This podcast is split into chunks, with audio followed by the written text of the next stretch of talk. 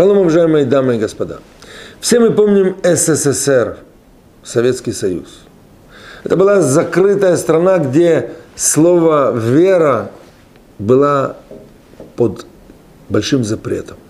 Но все равно были люди, которые пытались каким-то образом проникнуть в СССР и что-то сделать для народа, который был беден духовно.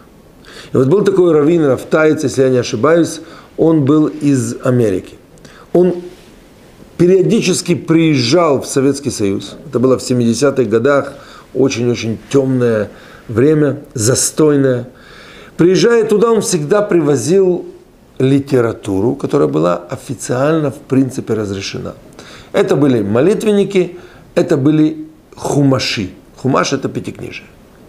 Вот в очередной раз он собирался поехать туда, как один из посланников Любавичского Рэбе попросил его взять книгу Таня. Если бы эта книга попала кому-то из людей КГБ, то этому раввину было бы не сдобровать. И вот этот посланник Рэбе попросил его, говорит, вы можете взять эту книгу, положить в карман и не выпускать практически от себя, не вынимать. Он с большой осторожностью и нехотя согласился, Рэбе просит, конечно – когда ты заезжаешь в Советский Союз, в те в годы ты должен отметиться обязательно там, где нужно. И потом тебя периодически могут, может кто-то проверить, за тобой может быть слежка и так далее. И вот он, как всегда, приехал, как всегда посетил официальные синагоги столицы, Москвы. И фактически в последний день, прогуливаясь по одной из улиц, он был буквально похищен. Остановилась машина, его быстро посадили внутрь, и когда он приехал, эти люди открылись. Они считались подпольными членами еврейской организации, духовной, которые старались распространять Тору, делать тайные, такие вот скрытые уроки, учить иврит. И перед ним сидели два человека, которые попросили у него извинения за вот такой вот момент, но они сказали, если бы мы открылись вам вот так вот просто на улице, то понятно, что э, это вызвало бы недопонимание.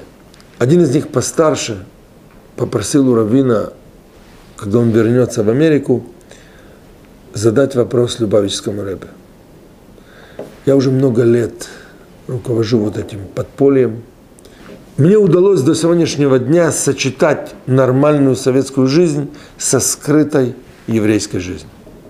Но теперь я чувствую, как меня уже берут тиски. Я вижу непонятные вещи, я чувствую слежку. Разрешит ли мне Любавический Рэбе оставить вот этот пост, получить вызов, тогда нужно было получить вызов с Израиля, и переехать в Израиль. Другой молодой человек попросил у Рэбе благословить его. Он работает на секретном заводе. И очень-очень редко там дают квоту нескольким буквально людям выехать за границу. В 70-е годы это разрешалось, но этих людей было очень мало. И вот сейчас он говорит, у меня есть такая возможность. Могу ли я покинуть свой пост? Могу ли я переехать в Израиль? И вот все эти просьбы выслушал Равин – он хотел это записать, но они вдруг вспомнили, что записывать ничего нельзя. Он запомнил их имена, имена их матерей, чтобы Рэбе благословил. Потом они выпили по чарочке лыхаем, и Равин вспомнил, что у него в кармане есть книга Тани. Он вытащил эту книгу, а они буквально прыгнули на нее, э, дамы и господа, наши уважаемые слушатели и зрители.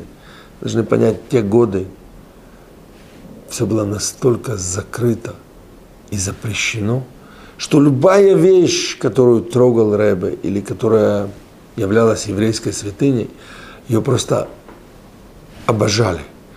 И вот они смотрят эту книгу, листают, вырывают один у другого, пытаясь еще немножечко поддержать частичку святости. Старший из них вдруг обнаружил загнутый лист – Куф самых бет. 162, практически в конце книги Тания, святая рука Ребе сделала закладку. еще задолго до того, как они задали этот вопрос.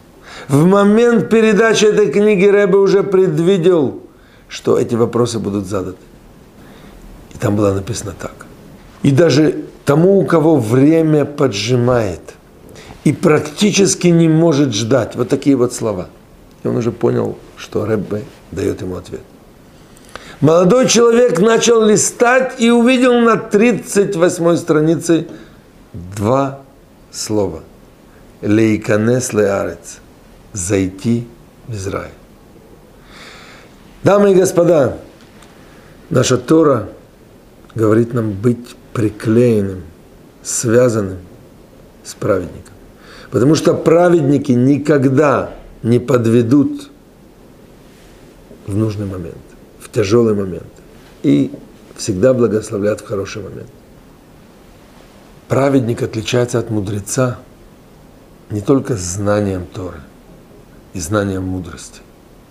Праведник – это Святой Дух. Это тот, кто видит и предвидит ситуацию. И очень часто практически дает божественное спасение. Он проводник между Всевышним и его народом.